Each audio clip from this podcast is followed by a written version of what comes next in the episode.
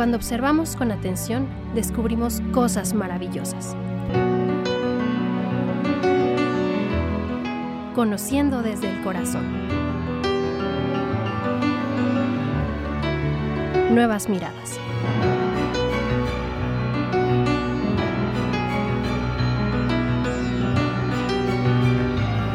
Hola, ¿qué tal? Muy buenos días tengan todos ustedes. Qué gusto poder coincidir una vez más aquí en esto que hemos pues eh, pretendido llamar nuevas miradas con ese interés o con esa intención de lograr un impacto en el auditorio que nos hace favor de acompañarnos, en esa manera de ver y de actuar en relación a la diversidad en toda la extensión de la palabra. En este caso, pues obviamente la discapacidad en concreto y bueno, los temas relacionados con todas esas diversidades con las que convivimos en el día a día. Mi nombre es Gabriela Hermosillo, le doy la más cordial de las bienvenidas y le invito a que se quede con nosotros y nos acompañe a conocer un poquito más sobre un trastorno en particular que sin duda pues a, lo mejor incluso es más común de lo que pudiéramos pensar, pero para ello como siempre les hemos eh, traído a un especialista para que él nos amplíe la visión en este sentido, pero antes que nada permítame por favor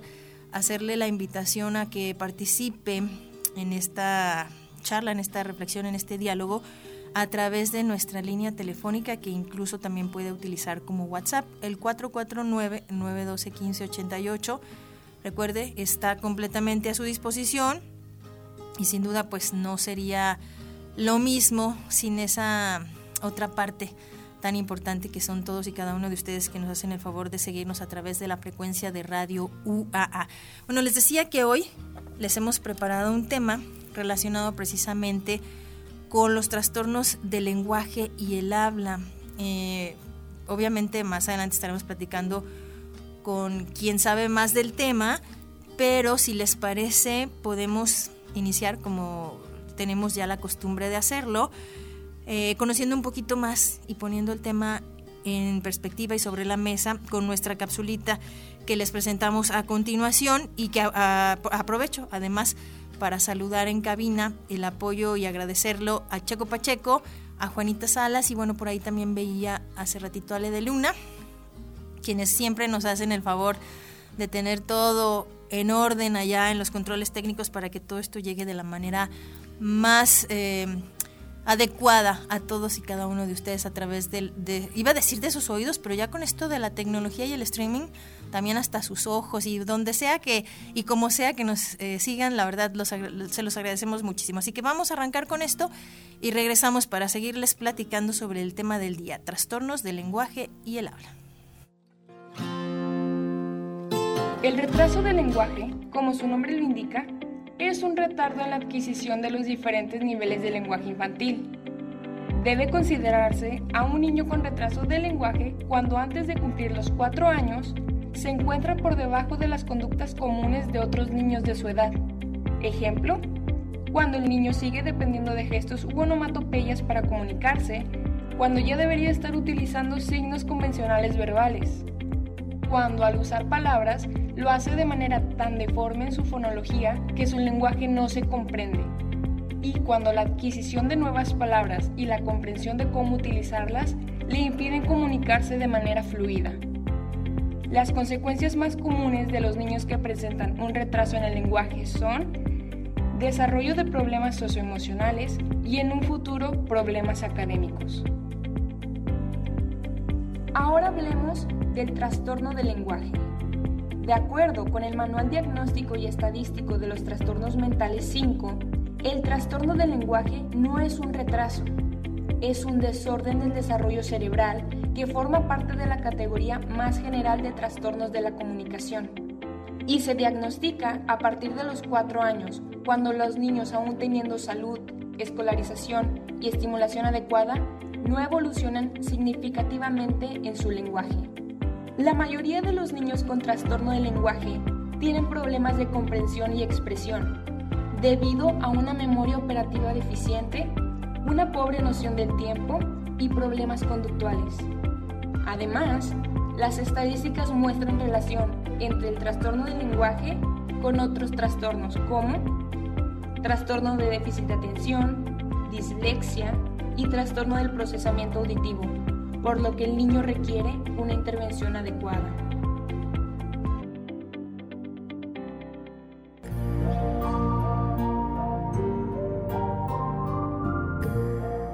Cuando observamos con atención, descubrimos cosas maravillosas.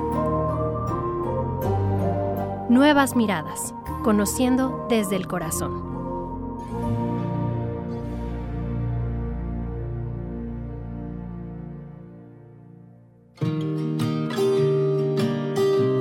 Pues ahí está, eso es el tema del día de hoy y les decía, para darnos luz y guiarnos y conocer un poquito más a detalle del asunto. Hoy le agradecemos infinitamente su compañía al doctor Félix García Ramírez. Él es médico especialista en audiología, otoneurología y foniatría. Bienvenido, doctor, y muchísimas gracias por estar aquí con nosotros. Ah, muchísimas gracias por la invitación.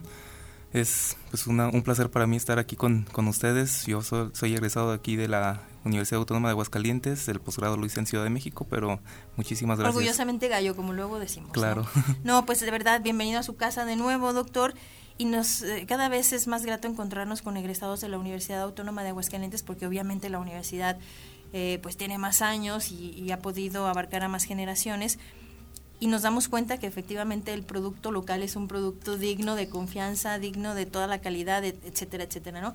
Tengo entendido que usted está, entre otras cosas y entre otros lugares, brindando sus servicios en la Clínica de Especialidades número 3 del Seguro Social, ¿verdad, doctor? Sí, ahí Precisamente como médico, audiólogo, foniatra y todo esto, que espero haberlo dicho bien. Sí, es una especialidad un poquito desconocida aún, aunque en México ya tiene pues, cerca desde 1960, 1970 pero todavía no parece que no ha agarrado el impacto que quisiéramos.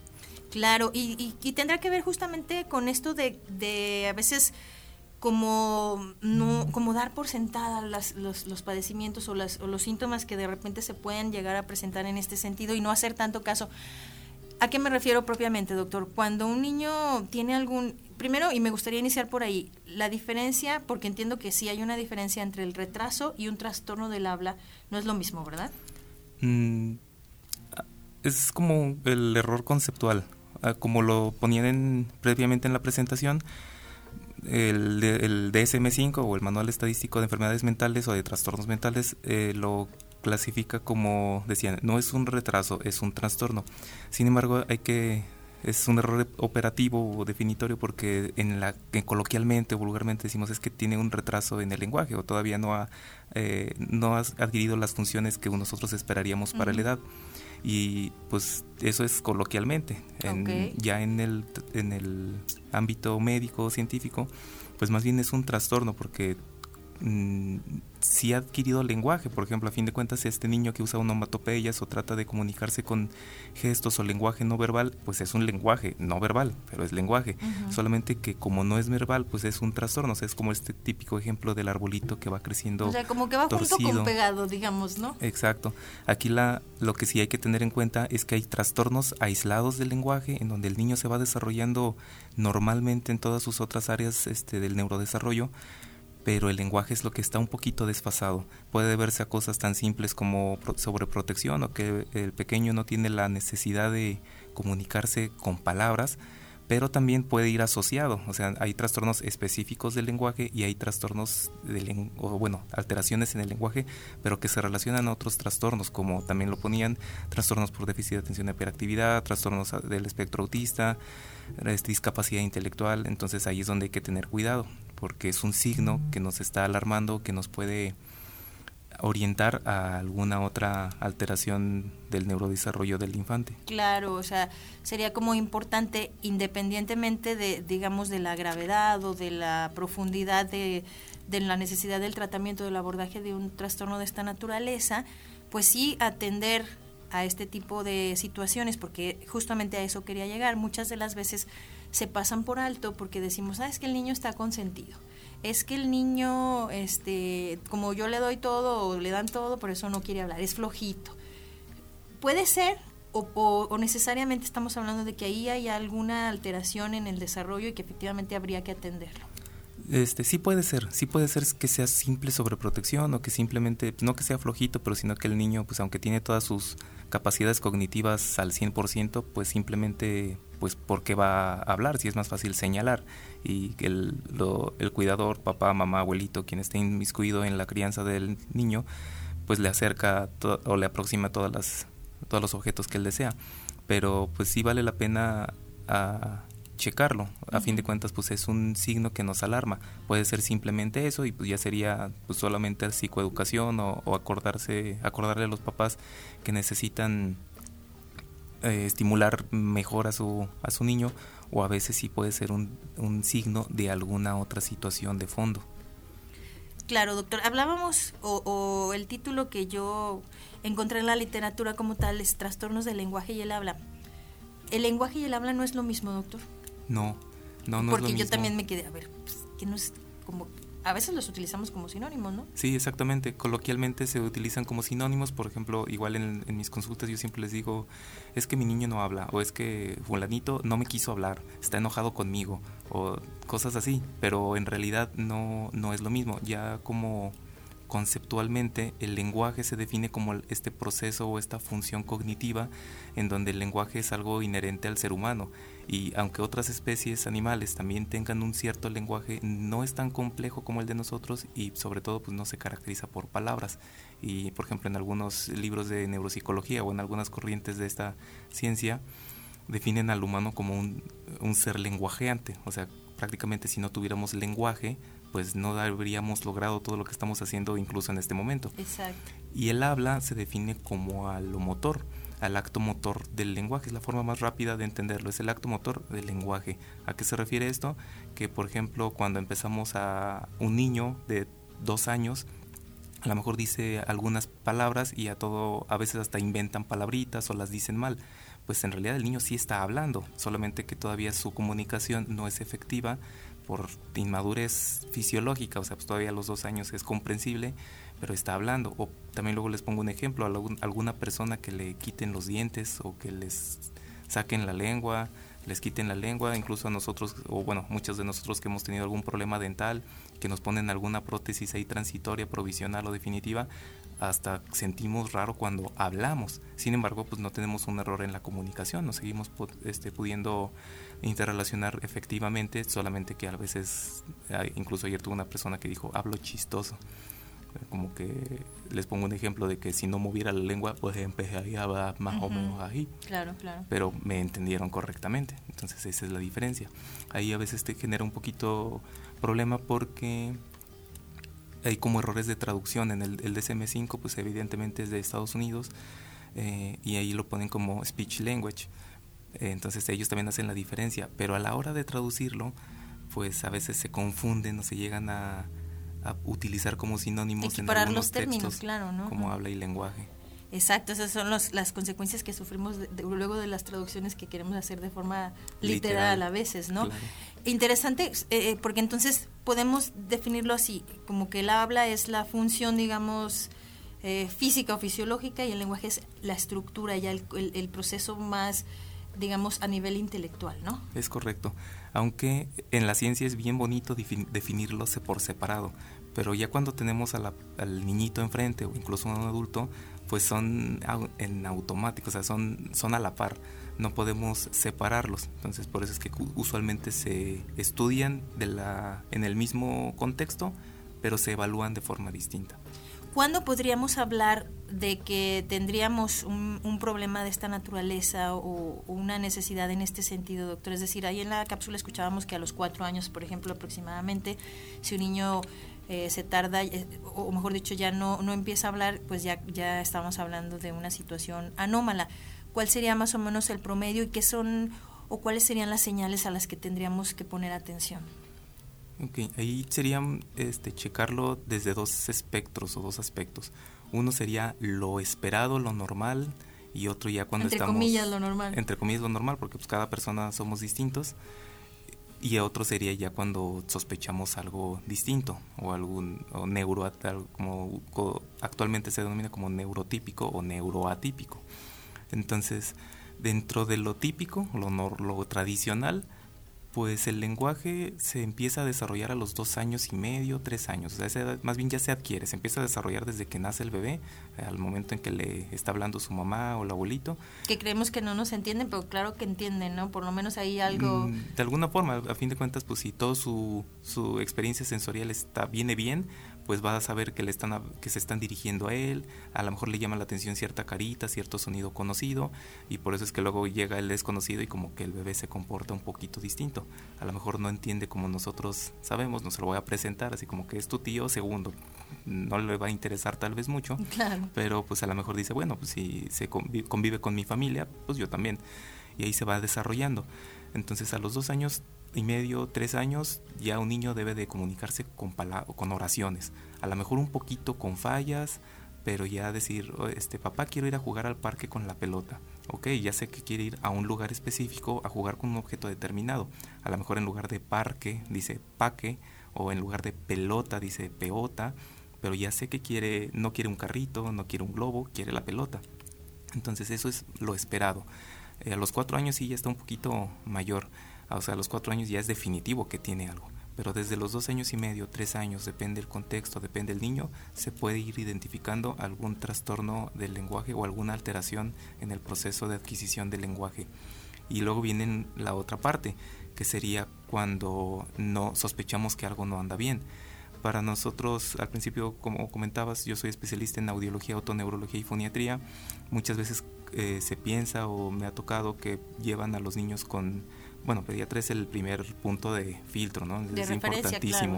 Muchas veces también los educadores, los maestros nos ayudan infinitamente mandándonos a niños que detectan que tienen algún fallo. Pero muchas veces los mandan a otorrino o a, pediatría, o a neuropediatría y aunque obviamente son especialidades importantes, pues a veces no nos quedamos cortos en ese aspecto, porque para nosotros como audiólogos es sumamente importante y esencial saber que un niño escucha, porque si un niño no escucha, pues evidentemente no va a poder adquirir lenguaje. ¿Cómo va a aprender a hablar o va a adquirir este lenguaje si no escucha los sonidos? Entonces, nosotros primero empezamos con una evaluación auditiva.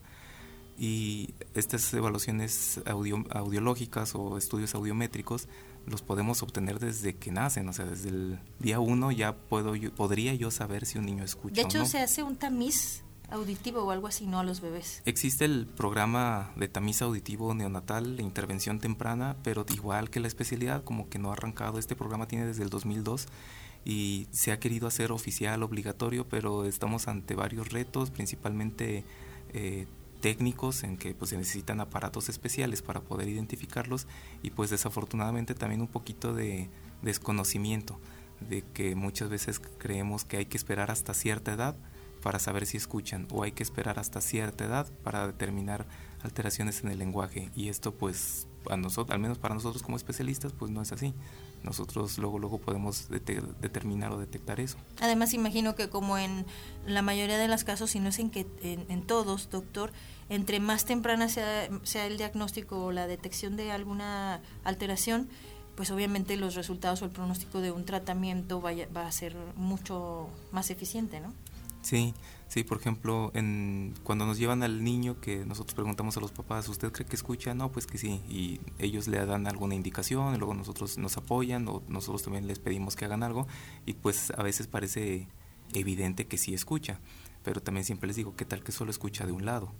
y aunque que escuche de un lado, ok, el, el, lenguaje a lo mejor no se va a ver afectado, pero pues la atención o otros procesos relacionados al, al lenguaje pudieran verse o, ligeramente o severamente eh, afectados. Y en los casos de otro, otros padecimientos, otros trastornos del neurodesarrollo o hipoacusias, que es como le decimos a la sordera, pues ahí sí, entre más pronto mejor, porque luego me ha pasado desafortunadamente niños de 4 años, 5 años que estuvieron en terapia y llegan con nosotros por alguna razón, les tenemos que hacer estudios de audición porque es básico y esencial para nosotros primero descartar eso y resulta que no escuchan. Entonces, pues sí, es muy triste porque hay que empezar apenas con este aspecto auditivo y como lo acabas de mencionar, en esa función auditiva específicamente, entre más pronto se actúe, mejor. De hecho, tenemos como casi casi que un tope. Al inicio también en, la cápsula, y usted también lo, refería, doctor Félix, eh, hay como, digamos, dos vertientes. Una que tendría que ver a lo mejor con el desarrollo, vamos a poner otra vez entre comillas, normal del niño, que, que cada quien tiene sus tiempos y sus procesos y que efectivamente hay un, hay un grupo mayoritario en donde se espera ciertas cuestiones, pero hay otra vertiente en donde efectivamente hay alguna alteración en el desarrollo o neuro, neurodivergencias, digamos, en donde efectivamente ya de al saber este diagnóstico sabemos que muy probablemente la función del habla o el lenguaje como tal se van a ver afectados. En situaciones de esa naturaleza como alguna condición de, discapacidad intelectual este autismo situaciones de esa naturaleza se puede prever o sea se puede empezar a trabajar desde desde qué desde qué tiempo desde que son bebés no sé o qué se tiene que hacer mejor dicho es bien es muy complicado es muy interesante pero es muy complicado porque los bebés vamos a imaginarnos un bebé de cuatro meses pues ya empiezan a sostener su cabecita son muy risueños empiezan a balbucear incluso a veces con cierta intención pero pues todos los bebés se comportan igual. Hasta esa edad no vamos a saber qué podrá qué podrá tener o qué puede tener. Si no es que pues ya depende el, el pequeño pero más o menos al año año y medio, dos años, muchas veces ya a los papás les llama la atención ciertas cosas. Por ejemplo, en el caso del autismo, no es a fuerza, o sea, no significa que todos los niños que tienen autismo hacen lo siguiente, pero es muy común que nos reporten es que no nos vea los ojos o como que no juega con muñequitos, que ya empiezan a hacerlo a esta edad. Eh, o en trastorno por déficit de atención e hiperactividad así extremos, también me toca es que desde bebé casi no duerme, o sea, un bebé de pues un año estamos esperando que duerma 10, 12 horas y resulta que este pequeño al revés duerme casi como adulto y a los papás también los está tienen el sueño fragmentado, entonces son a veces hay signos o detalles que nos pudieran orientar. Pediatra a veces los detecta, neuropediatría a veces los detecta, pero pues ya depende del enfoque de cada especialidad checarlo. A veces nosotros también lo detectamos, pero bueno, nosotros siempre primero audición. Y más o menos ya hasta como los tres años eh, que y uno esperaría que ya se comportara muy, ya se desenvolviera normal, o sea, ya platicara en oraciones, ya jugara con otros compañeros, ahí es ya cuando salta más a la, a, a, la luz que puede tener algún otro trastorno del desarrollo, que a lo mejor no se comporta igual que los otros niños de su edad, o socialmente no es tan amistoso, o que al revés es súper enérgico y tiene muy impulsivo y tiene como batería de para días de 36 horas, que ya la quisiera uno. Claro. Y ahí es cuando ya empezamos a, a detectar. Desafortunadamente no se puede prever, pero en cuanto se pueda detectar, independientemente de la especialidad o en la escuela o en la familia, en cuanto se detecte, sí se ha demostrado que les va mucho mejor con una intervención temprana ya sea en, el, en la situación que está un poquito alterada, ya sea en el aspecto psicológico o en el aspecto del lenguaje o en el aspecto cognitivo o lo que se detecte. Me gustaría, porque la verdad el tiempo se nos va súper rápido siempre en este programa, eh, doctor, abordar un poco el asunto de la relación que existe entre los trastornos o el trastorno de conducta y los trastornos del lenguaje. Quizá para nosotros que tenemos esta posibilidad y nunca hemos tenido que batallar para expresarnos, al menos no con las herramientas que tenemos, eh, no podemos y no, no, logramos alcanzar ese nivel de comprensión de lo que vive un niño, una persona que le cuesta trabajo comunicarse, porque somos seres comunicantes, o sea, usted lo decía, o sea, eso es lo que nos hace, digamos, la mayor diferencia que tenemos con otras especies, quizá, ¿no? El podernos comunicar y el ser seres interrelacionados a través de la comunicación y de la expresión de un lenguaje. Sí, es, es correcto. Son cosas distintas. Una cosa es conducta y otra cosa sería el lenguaje. Pueden ir un niño puede tener las dos cosas, un trastorno de conducta y un trastorno de lenguaje. Vamos a poner dos ejemplos, ¿no? Un niño que tiene un trastorno de conducta del que se imaginen pudiera tener también problemas para comunicarse, porque a lo mejor es un niño este, extremadamente introvertido, este, que ahí trae alguna alteración psicoafectiva y que solamente habla con su familia, pero con otros niños no, con la maestra no, con amiguitos no, con tíos no. Entonces podríamos creer que tiene un problema de lenguaje, pero a lo mejor no, a lo mejor simplemente es que no quiere hablar o no decide no hablar, pero que en en su contexto o en su entorno no tiene ninguna dificultad. Y hay otro, el otro aspecto, o un niño que tiene un problema de lenguaje, pues muchas veces son niños muy afectivos, quieren jugar, quieren platicar, pero desafortunadamente van a la escuela y este, los compañeritos como que lo rechazan o lo relegan porque no le entienden. Entonces eso también le puede generar problemas psicoafectivos. Entonces son cosas distintas, pero eh, igual que lo del habla y el lenguaje, pues en un niño no se pueden separar, o sea, hay que checar el aspecto. O sea, podría ser también una circunstancia que lo origine, el hecho de quizás, no sé, sentir cierta frustración, el no poderse expresar como ve que se expresan sus, sus iguales y entonces eso también altera de alguna manera la conducta, podría ser también. Sí, a veces sí, sí llega a pasar. A veces se autorregula, por ejemplo, un pequeñín que en su familia le entienden, pero en externos no. Pues al principio le cuesta trabajo, pero posteriormente se aclimata y no hay problema. Tenemos un comentario que agradecemos muchísimo, es eh, la voz del pueblo, le mandamos un saludo, pide que hablemos de cosas más generales como pensar, pensar en padecimientos. ¿Qué tipo de de trastornos son los que podríamos mencionar en este en esta área, doctor? Por ejemplo, si nos puede mencionar algunos. Mm, no entiendo. Del trastorno, por ejemplo, eh, ¿qué tipos puntuales como cómo podríamos nombrarlos a los padecimientos relacionados con el trastorno del lenguaje o del habla? No sé, afasias, cosas así. Sí, podríamos empezar, por ejemplo, en hay hay varias clasificaciones. Para rápido, una cosa es la afasia, que es un trastorno adquirido del lenguaje, o sea, el lenguaje estaba correcto y después se perdió, cosa que un niño pues no puede tener, porque bueno, sí pueden tener, pero un niño muy pequeño apenas está desarrollando el lenguaje. Si hay afasias infantiles, en casos extremos, por ejemplo, alguna algún accidente o algo así en donde el niño ya tenía su lenguaje y lo pierde, puede tener una afasia. Ahí hay varios tipos de afasia, igual hay varias clasificaciones. Y hay disfasias o trastornos del lenguaje, en donde son trastornos en donde se va adquiriendo o se va alterando el, el lenguaje tal cual. Dentro, ahorita en los niños, que es en donde nos hemos centrado un poquito más, hay varios tipos de trastornos del lenguaje. tradicionalmente los clasificaban como trastornos del lenguaje expresivo, trastornos del lenguaje receptivo, trastornos del lenguaje mixto, expresivo, receptivo, o como trastornos de orden superior, o sea que ya se relacionan con algo más. Y hay otra clasificación que es la que tradicionalmente usamos nosotros, este, en donde ya los trastornos específicos del lenguaje, o sea, ya una vez descartando que el niño no tiene ninguna otra situación, hay trastornos fonológicos sintácticos, léxicos sintácticos, semántico pragmático, eh, dispraxia verbal, en donde ya abordaríamos cada uno de los aspectos del lenguaje que puede estar afectado. Claro. Mm, ahora sí se nos está acabando el tiempo, doctor. Nada más para finalizar, que la gente sepa que hay opciones, que hay alternativas, que deben acercarse con los especialistas y que definitivamente, por muy eh, severa que se vea la situación, siempre hay alternativas, ¿no?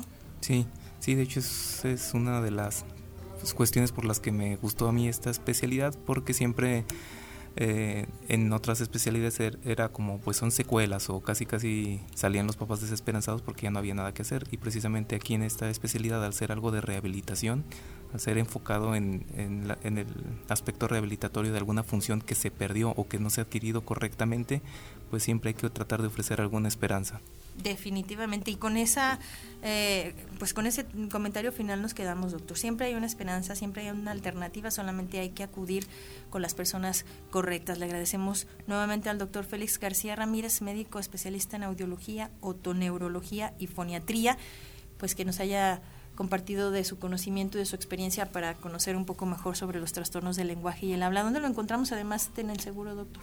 Eh, estoy, estamos localizados en una pequeña clínica que se llama Audiologic, que está en primer anillo enfrente de Star Médica, este, en esa avenida Convención de Norte, de avenida Convención de 1914 Norte, número 1706A. Perfecto, pues nuevamente gracias doctor, gracias sobre todo a ustedes que nos hacen el favor de acompañarnos y que tienen pues todo nuestro reconocimiento por hacer que esto tenga sentido. Gracias también en los controles nuevamente a Checo Pacheco, a Juanita Salas. Y me despido como siempre deseándoles el mejor de los días. Nos encontramos en la próxima. Soy Gabriela Hermosillo. Gracias.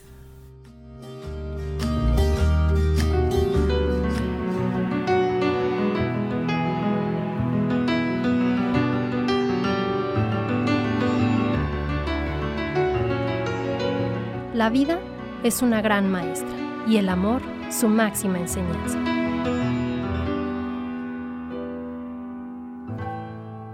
Nuevas miradas, conociendo con el corazón.